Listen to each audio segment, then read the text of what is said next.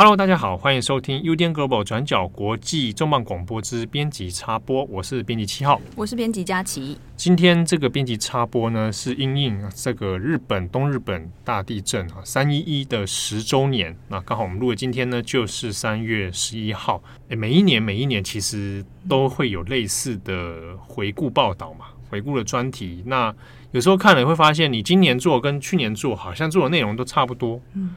啊，好像也没有什么太大的突破。比如说，最比较常多报道的就是日本三一之后，那现在复兴的基进度到哪里？对，那二零二零还是二零一九，其实我们好像都做过类似的。那结论其实都一样啊，就是复兴基本上不是很有希望。那大家满意度不是很高，未来恐怕要要有突破性的进展，也是大概不容易啦。好，那所以也在困惑说，哇，那。今天如果我们再来接触三一这一题哈，那还可以做些什么样不同的视角？这一阵子其实，如果假设我们听友有人是住在日本，应该也感受得到近期大概三月以来有关于大地震的相关报道，其实蛮多的。不管是你在电视上面，你在报纸还是网络媒体，这个资讯量其实都很多，因为每次到这个年头的时候，都会有一些专题会推出嘛。那又因为又特别是今年是十周年这个整数哦，十年作为一个断线的时候，那大家通常都还是会花费很多的精力哦，有点精锐进出去做各种各式各样的报道。那今天我们这个编辑插播呢，我会来跟佳姐我们来聊一下我自己现在看到几个我觉得蛮有趣的，或者是诶这样的做法，其实让我印象很深刻的一些日本。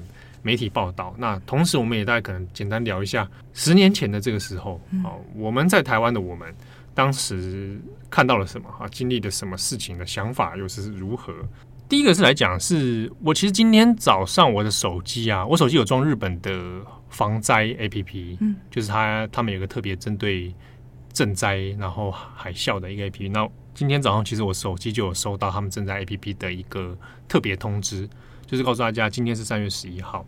好，那十年前我们曾经经历了一场很很大的灾难哦。那十年后的今天，我们应该要汲取什么样的教训？那它 APP 里面就提供了很多，有点在重新汇整啊。就是如果我们再一次遇到这样的状况的时候，我们可以怎么避难？哦，这个蛮好的，就会提供一些实比较实际的资讯。嗯，那其实日本它这个 APP 后来在近几年其实做的蛮多改变的，比如说。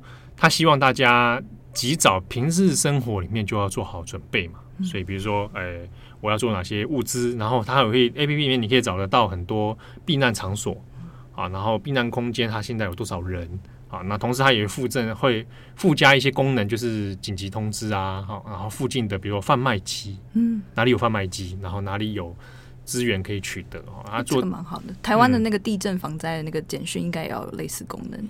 对，但不过讲起来也是因为日本经历过这样的事情，才才会知道说我的需求是哪什么嘛。那因为前几年也有那个豪雨成灾的问题哈，还有大家要避难。那那个时候其实大家几次也发现说，哇，我就算发发避难通知，大家也不大避难哦哦，就会有这样的一次又一次经验，然后去做。那我怎么样去提高大家的避难率，或者是呃那时候很多人反映是说，你要我避难，可是我不知道去哪里。嗯，对，那那有的人就是那那 A P P 它就。补充这个对，补充这样的功能资讯，让你知道哪边可以去这样子。好，因为早上就收到这个资讯，然后就你可以感受得到今天日本的那个情绪啊。哦，像你现在如果上日本最大的搜寻网站，就日本雅虎，它的首页就是已经改成三一一的，它每一年都会固定写说，你今天如果在雅虎搜寻栏上输入三一一搜寻的话，那雅虎就会把那个一定的金额捐助给相关的单位。他每一年其实都会这样做。他鼓励你，就是你在今天的时候输入一次三一一，然后来做一些相关的资讯搜索，这样子。在相关的个系列报道里面，我大概抓出一个一个概念呐，统合一下日本包含电视、包含线上媒体、包含各主流的纸媒，大概可以抓到两个概念，一个就是教训，他们会用汉字的教训这样子。那大家其实就跟字面上的意义一样，想从这十年当中学会一些。我们怎么在避免这样的事情啊？它到底是十年的灾难，这样的苦难到底给我们什么样启示啊？所以他会用教训的方式，这种题目延伸很多的，比如说啊，我们检讨过去的政策啊，我们检讨避难啊，检讨各种各样哦。另一个主题是叫做 “ekilo”，，就是活下去那这个就是蛮常见的，日本在面临劫难的时候，他们会比较出现的主题啊。那这个活下去，其实衍生出来就还是在于现在的人们，他们怎么样继续往人生的下一个阶段迈进。那尤其是在十周年的今天啊，那下一个十年又要怎么走啊？所以大家可以猜出这两个两大题目了。在此之中呢，我讲几个我觉得看了还觉得蛮厉害的哦。要像一种类型，就是在十周年的时候，很多人会想要去做一些现场重建。那这现场重建当然不是说我真的把房子盖回来或什么，而是说我用三 D 模拟的方式，或者用呃线上媒体的一些方式哈，然后把当初几个地点，我们把它全部模拟出来，然后看它从从事件的发生，然后到。到破坏它是怎么样的一个结构？通过这个结构里面去认知，说，比如说，我可以知道以后的建筑应该要怎么怎么盖，对，怎么设计等等。那这里面像读卖新闻，他自己就有开了特别的一些专题页面哦。那其中一个页面是在讲雄盛医院，好，那这个医院它是因为里面的全部患者全部都罹难，那他就把重生医院的整个建筑从内到外。都把它用三 D 全部重建出来，而且你可以在上面自由的去看它那个整个位置，然后看它跟地形之间的关系，然后跟地震、海啸之间的关联。那另一个是做了一个蛮有趣的是，并不是重建灾难现场，而是在用三 D 的方式讲避难之后有很多的极落，哈，集落是就是社群集落，它可能会在哪个地区、山区或哪边避难。嗯，那久而久之，其实到现在十年了嘛。那也可能形成生活区了，那就在讲这些极落的实际生活状态，他们是怎么活、怎么生活的，他们怎么重新建造新的水电系统，怎么去做呃伙食啊等等哈。那从这个三 D 的模拟重建里面来看说，呃，避难之后的生活样貌到底具体会是什么样子啊？那跟城市跟过去又有什么差别？好，那这个几个还蛮有趣的。那再一个呢是 NHK 啊，那这一个我我觉得蛮大家蛮可以去看的。NHK 做了一个实时的那个呃 timeline 的一个页面，这个 timeline 页面是在重重塑二零一一年三月十一号当天，那二十四小时发生了什么事情。那它在页面上面呢，就是分成它用长条状的方式啊，一一块一块去区分哦，一块是呃当时的新闻媒体，各家新闻媒体在报什么。那再一块是当时的核电厂内部在在发生什么事情，那再一块就是呃内阁政府里面当时的动态。哦，对，然后因为这 NHK 做了嘛，所以它再有一块页面是 NHK 新闻当时在报什么。哦，就四个河道这样，对，河道这样直立的河道，然后在最后一块是当时的 Twitter 哦，大家在发什么？那有趣的是说，它 Twitter 其实是一个总合性的。那帮忙做他这个 Twitter 总和资料总和的呢，是东京大学的鸟海研究室。这边可以跟大家这个回溯一下，我们曾经在去年做了一集重磅广播，讲日本有一阵子突然之间用 Twitter 来讲很多社会议题啊，然后有点就是要呃这个这个翻转一些好像过去大家觉得日本人不关心政治嗯的那个印象哦。当时在 Twitter 上面各种统计，就是由这个鸟海研究室来做的。所以他帮忙 NHK 做了这个系列。那这个页面很有趣的是说，他会开始做时间的这个推算嘛，还是实实际的一秒一秒开始做。那你就可以看到，哎呦，这个比如说三月十一号当天，比如说啊中午十二点的时候，各家新闻还在干嘛？嗯，然后这时候核电厂里面在干嘛？NHK 在报什么？啊，然后内阁政府的动态是什么？那时候看来，当然是一片，就像就像以往日的日常一样。那个时候的那个 social media 上面。大家推着在说些什么？好，然后当你时间越接近的时候，第一个反应最快的就是 Twitter 哦。所以他 Twitter 那时候，你看随着时间推哦，它 Twitter 那边开始会开始跑超快，然后里面的字都是地震了，地震了，在摇，好可怕，然后这样在跑，然后就看看他旁边的那些新闻慢慢接二连三出来，然后就一直到到下午傍晚，然后到海啸啊，你可以看他那一整天那一种，你光是看那个页面。就可以感受到那一整天的紧张感的日常被，还有日常感被打破了这种，嗯、对，所以这个这个页面蛮推荐大家可以去有机会去看看的。好，那在一个我看了觉得蛮有意思的是《朝日新闻》，《朝日新闻》每一年它其实都有一些固定的专题，而且它有一些专题页面是呃年度才更新的。比如说它它已经在某一年开了这个，然后每一年会加一点新东西。哦，对，像《朝日》以前做过一个呃当天的 radio，就是三月十一号当天的 radio 各个广播发生什么事情，然后广播电台的人在干嘛啊？因为后来其实很多要靠广播来传播传播资讯嘛。那那是那天的 DJ 在干嘛？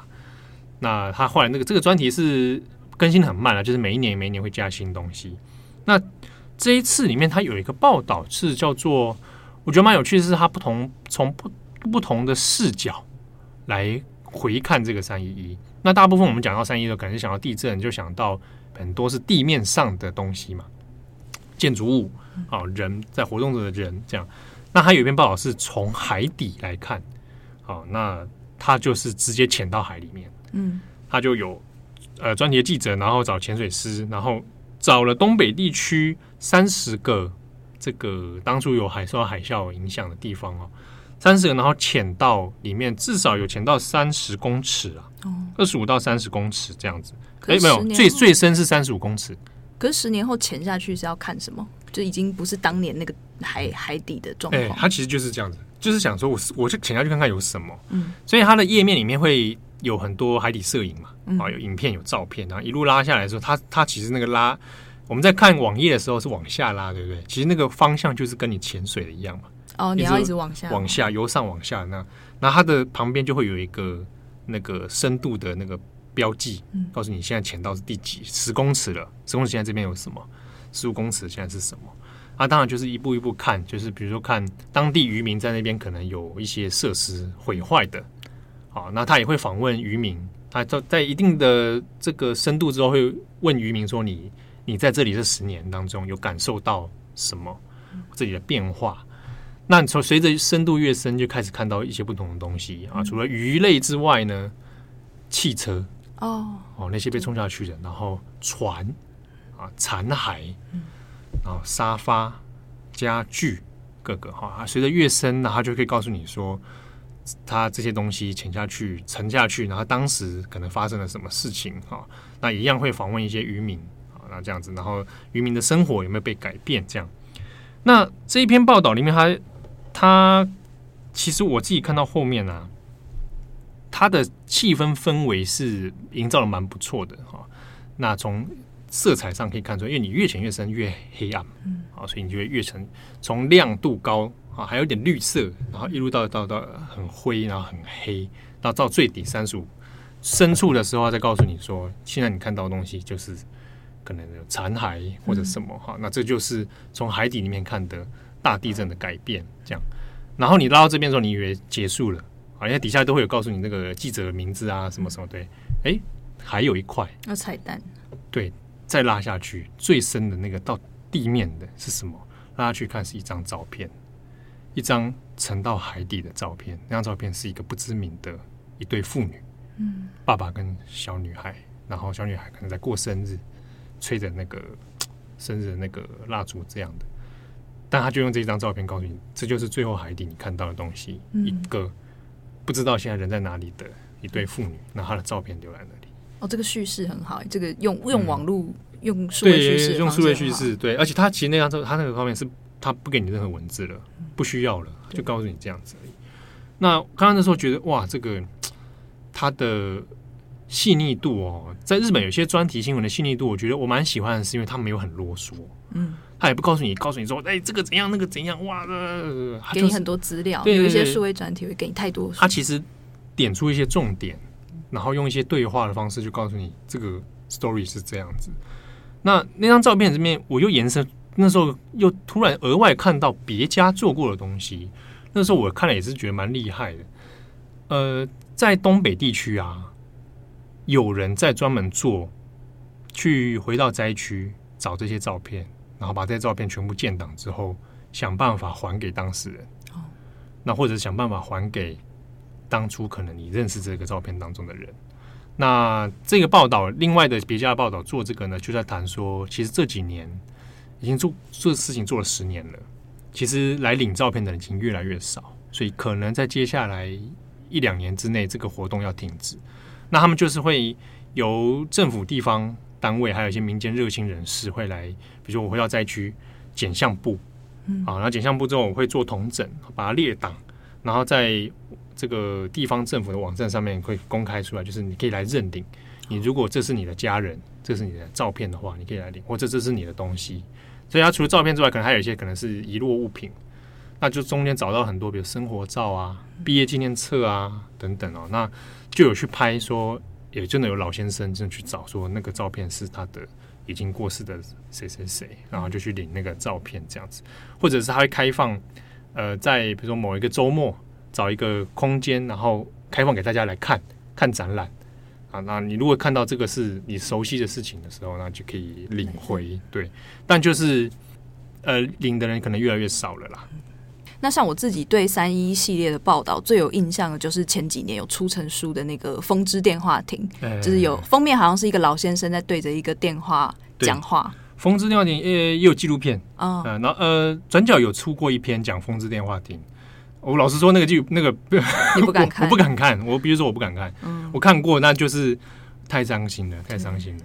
就他们会对着那个电话亭，跟已经过世，就因为三一过世的亲人讲话，就变成是一个当地的居民比较疗愈，或者是比较寄托心灵。对对，他他外面还会立一个牌子嘛，“风之电话亭”。对对对，对啊，那个呃，现在路透社也有在三一也有推出了一系列照片，就是再去拍“风之电话亭”，对啊，就是看这十年来还是。嗯还是有人在打电话。我最有印象的就是这个报道。对，其实蛮多人，因为这个故事太太感人了，很很很难过这样子。那人的部分，其实当然也会是日本在报道三一的时候很重要的课题。那之中一个典型的做法，就是来谈十年来，比如说十年前你在干嘛，十年后你在干嘛嘛。那这个字对于各家媒体来说，其实是蛮直觉的操作方式啊，因为可能他本来就有十年前的访问，那我们来做一个追溯嘛。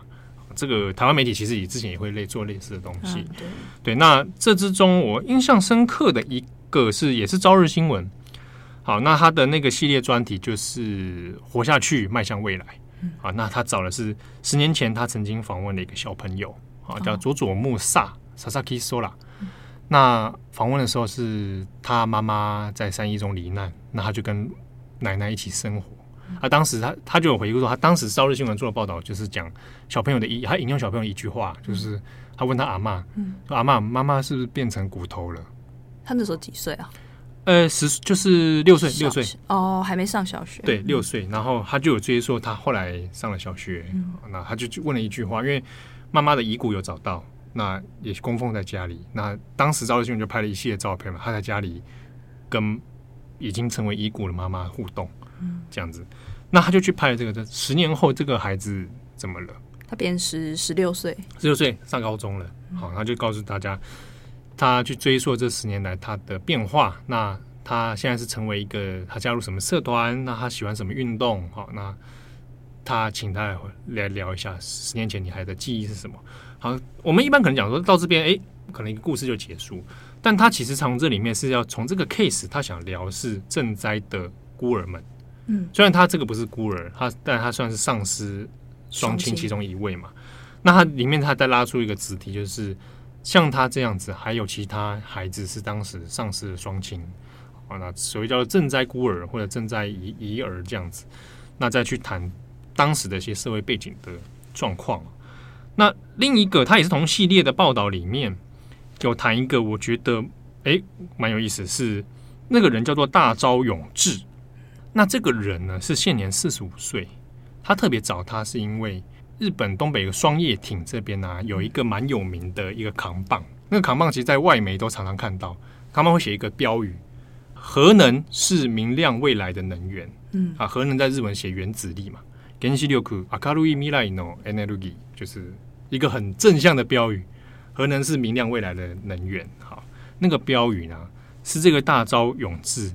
小学的时候参加，一九八八年他还念小学，参加标语竞赛，自己写的，然后得奖了，所以就放在那上面了。哦、但他自己就是灾民，嗯，所以他就是这一篇报道里面，他就问他，那个当初标语是你写的，嗯，对你，你也没有料到会这样的事情。好，那现在经过了十年，你也是灾民了十年了，那十年来你怎么想的？嗯，那他就他那篇报道的第一句话，他每个都会有引用一句话嘛，他就说：“我当初小时候设想的未来不是这个样子。”嗯。对，那当然，其实小学学生嘛，学生能讲原子力，对啊，那、啊、大家其实对原子力可能会想到原子小金刚嘛，我、嗯、我就会觉得啊，新的能源啊很厉害，对。但谁料到会有三一这样的事情，所以就问他，那这十年来你在干嘛？你也成为灾民，那时候避难到爱知县。他说，后来这十年当中都在围绕这句话，然后想办法去告诉大家，我们要去检讨核能政策。所以他就参与了很多核能教育或者防灾。各种的一些经验传承，好，或者是公民讲座等等。那因为当地也有做很多的，有点像是资料馆，他们叫做东日本赈灾传承馆。哦，经验对对，然后有点想传承这个这个赈灾经验嘛，所以他就常常会在这里面帮忙，然后做很多的工作这样子。所以他就跟受到专访的时候就谈，就是他觉得他接下来的使命会是嗯来。在地方好，能够把这个賑灾经验传承下去，而那个扛棒其实现在还在那里。哦，原子力是明亮未来的能源，他也在思考是说，那我们到底面对这句话的时候，我们到底能做些什么？哦，如果我们真的觉得 OK，核能可以用，那我们我们可以怎么用？啊，那核能不能用，那又要该怎么办？对他，所以这篇报道我看的时候觉得，哦，这个蛮有意思的，我都没有挑的很很有很有记忆，嗯，我都没想到说，哎，你找到那个标语当初的那个小学生，哎，这个这个倒是蛮有意思的。所以类似的东西还有很多，这种呃，找各行各业的人来来发表看法，这个就是蛮常见的啦。像呃，产经朝日都有做，那比如说常常一定会有些人一定被问到，比如说坂本龙一。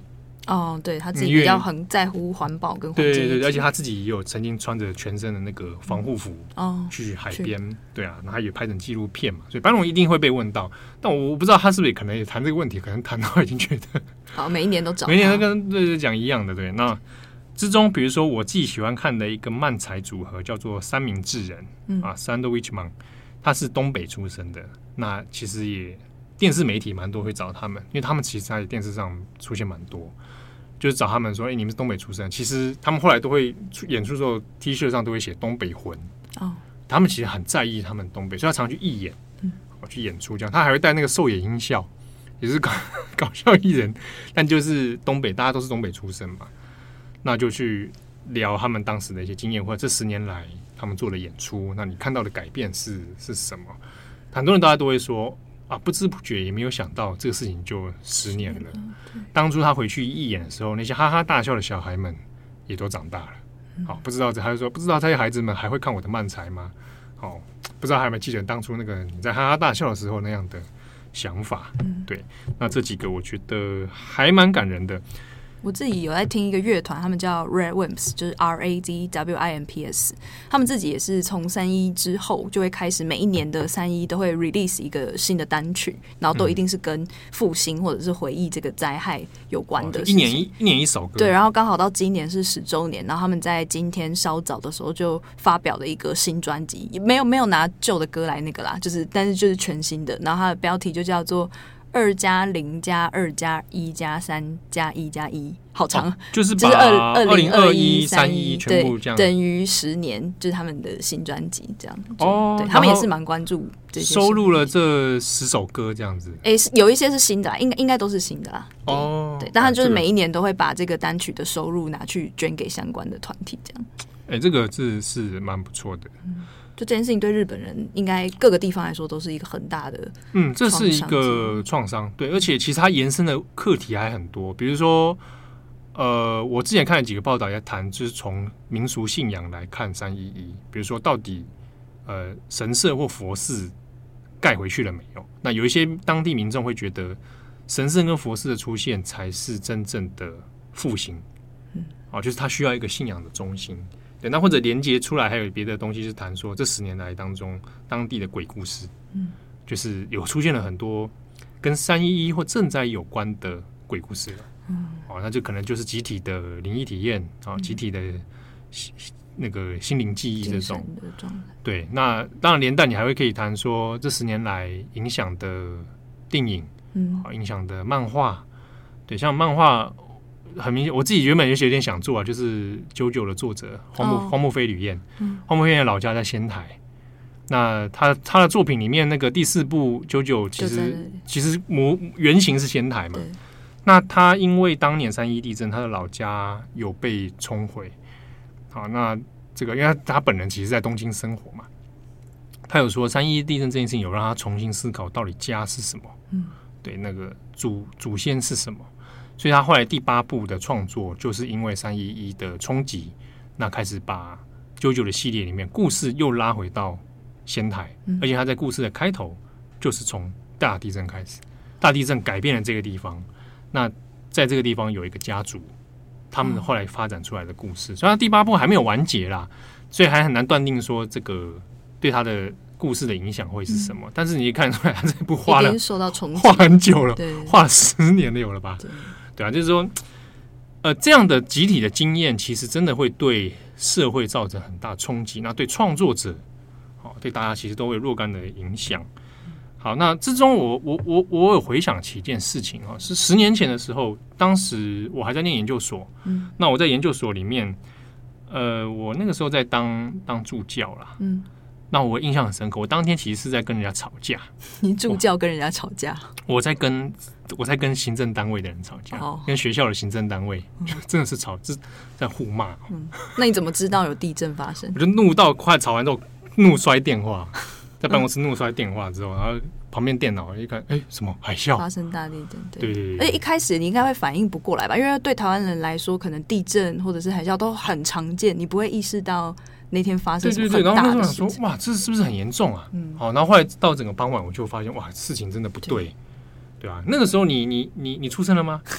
我那个时候是高中啊，刚好要考大学。然后我印象很深刻，因为那天应该是星期五，或者是一个我要回家，因为我我老家在平日，那个平日吧。哦，是平日，应该是平日。好，因为我那那我那天我才会出现在研究室，哦、我出现在办公室打电话跟人家吵架。也是。然后那一天是我刚好在高中，我那个时候准备要考大学啊。然后那天高中放学的时候，应该是下午四四五点的时候，然后我就收到我爸就是传讯息叫我不要搭火车回家，就是因为我的老家是在。东北角那一个一某某个地方，这样就不需要搭火车回家。嗯嗯嗯、然后我爸就叫我你不要回来，因为就是好像现在铁路都停驶，就是因为三一，大家很担心会不会冲击到有台湾，会不会也有地震或者是海啸这样。所以我那天就是很晚才回去。嗯，对，那天好像也会很担心，就是说也因为不晓得会不会有地壳变动的影响，或者说有没有余震或者是其他的。对啊，对啊，对啊。那当时我印象中很深刻，看一个报道。诶，这样讲报道嘛，也是从 Twitter 上面那时候开始冒出来的图片，就是诶，大家可能知道假面骑士，嗯，卡面赖达就是日本很有名的特摄片系列嘛，就是嗯，就是蝗虫那个那个虫虫的那个造型那个那个假面骑士啊，讲、嗯、或者你讲假面超人，那他他的作者石之森章太郎，其实在那宫城县石卷市有他一个博物馆，叫石之森万画馆。那叫受灾地嘛，嗯、那个时候它也是有受到一些地震的冲击啊，有些呃就淹水啊，然后建筑物破坏啊等等，然后有些展品可能受污损这样。那那个时候因为周边的道路都其实受到很多的摧残哈。嗯、那个时候新闻报道里面讲一件事情，我看到这个画面也是觉得哇有点感动。那个博物馆外面有一个雕像，就是假面骑士，假面骑士坐着他那个变身的姿势。嗯东西旁边东西都倒了，可是那个变身中的假面骑士还在那里，他还在屹立在那个位置。Oh. 那时候很多日本人说，没想到假面骑士还在。嗯，啊，那个还在，其实有点呼应的，就是很破败了，可是有些东西那个力量还存在在那里，嗯，所以他会觉得哇，那个东西很鼓励到大家。那个假面骑士就是在一片、那个、对破败之中，然后下雨，然后中他还是比着那个同样的姿势。嗯那产经新闻呢，做了一个我会讶异的报道，他就是去找这十年来每一年每一年那个假面骑士的样子，有有差吗？你说周边的东西会慢慢盖起来这样？它其实是周边啦。哦，假面骑士要变老，但其实不会，它这是同，它是雕像嘛，他就看它周边的样子啊，因为它是放一个那个三百六十度的摄影机在那里，哦，那会蛮感人的。对，然后我还发现，我那也是前阵子才发现，原来他十年来每一年都拍了一个这个，想说哇你。产经新闻真的是蛮喜欢特色片的，就是做了这样一个东西啊。嗯、那那一阵子其实唯一有看就是很多特色片针对儿童啊。那个时候，Twitter 上有很多绘师画画漫画，或绘师会画一些加油啊，对，或者漫画家也会画嘛。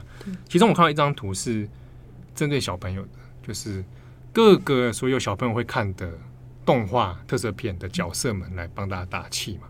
那时候就是假面骑士啊、超人力霸王啊、乌鲁托拉曼嘛，嗯、然后一些大家看看光之美少女啊，嗯啊，然后其他这种孩子会看的，然后就是鼓励大家。那那阵子我也一直在追，就是这十年来我一直在追啊，就是像嗯这种特色片，他们人形剧，它会有现场的演出嘛？对，像超人力霸王就有，他们会回，一定会回东北义演这样，义演对，然后或者是给小朋友打气，嗯、然后会。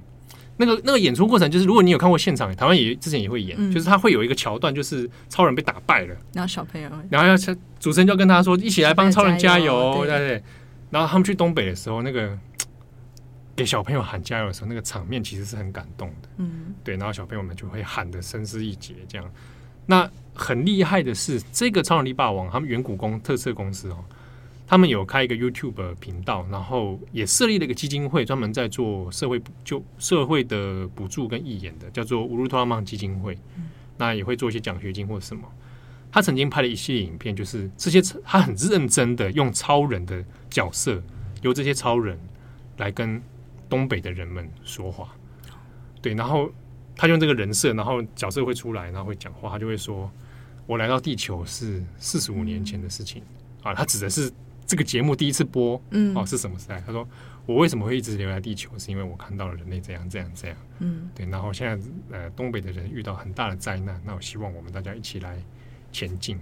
那他也会有一些是针对小朋友的，跟小朋友说：“呃，我一直会看着你，看着你。”嗯，对。然后他中间有一个是，嗯、他中间有一个是因为有一些看的人其实是大人的，对。他其实也有某一部分也是演给大人看，对。然后有些那些大人其实是小时候看那个超人，嗯，他长大了，他变灾民了，然后还会跟他，像比如说里面有一个超，就是超人七号 Seven，我很喜欢超人七号，我我知道我知道，他就跟他说，就是我小时候我就看到你了，嗯，对。然后你现在你现在长大了，我也知道，我也还在你身边。哦天啊，哦，我一点就哭了。啊，总之就是，总之就是这样。好啊，总之这个是我们今天的编辑插播，很谢谢就是大家的收听。那如果大家对这个议题很有兴趣的话，也很欢迎去查我们上面的这些报道。对我，我这这一集应该会做一个网页版，然后把一些相关资讯都贴出来，嗯、给大家分享。那这个今天的编辑插播啊，谢谢谢谢大家，谢谢大家。我是编辑佳琪，我是编辑七号，我们下次见，拜拜，拜拜。